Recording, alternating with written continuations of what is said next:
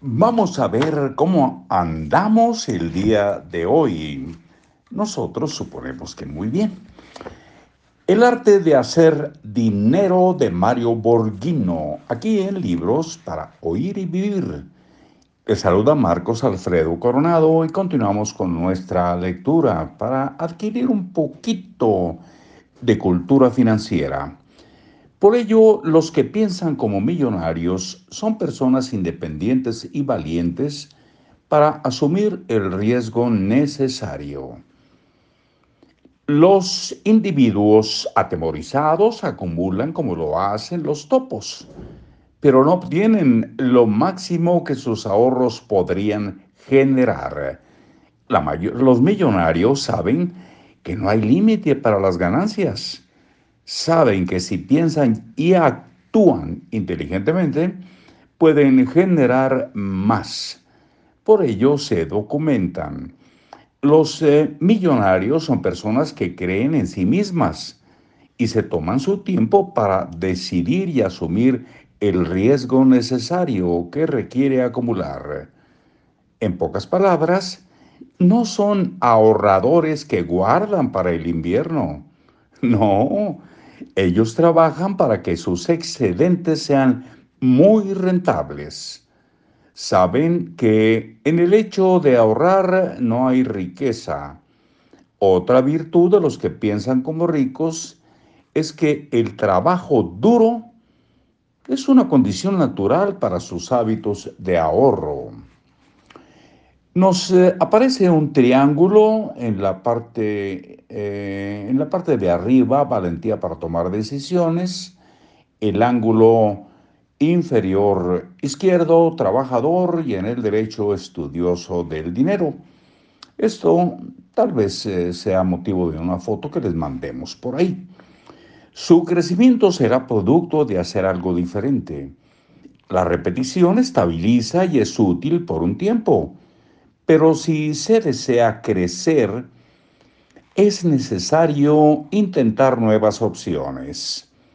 En el mundo del dinero, dada la inestabilidad económica, diariamente surgen instrumentos nuevos que proporcionan oportunidades eh, adicionales acorde al riesgo que se desea correr. Los que piensan como ricos comprenden que ellos mismos son el generador de las oportunidades, no solo su empleo.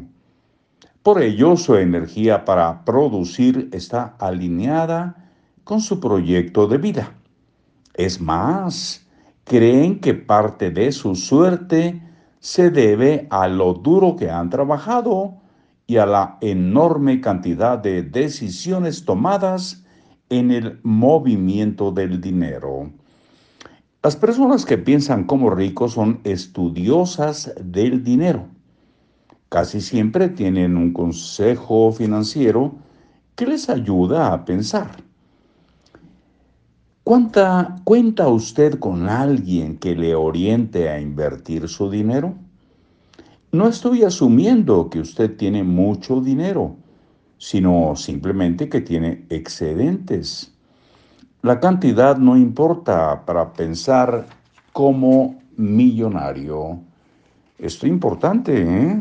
Esto lo digo yo. La cantidad no importa para pensar como millonario.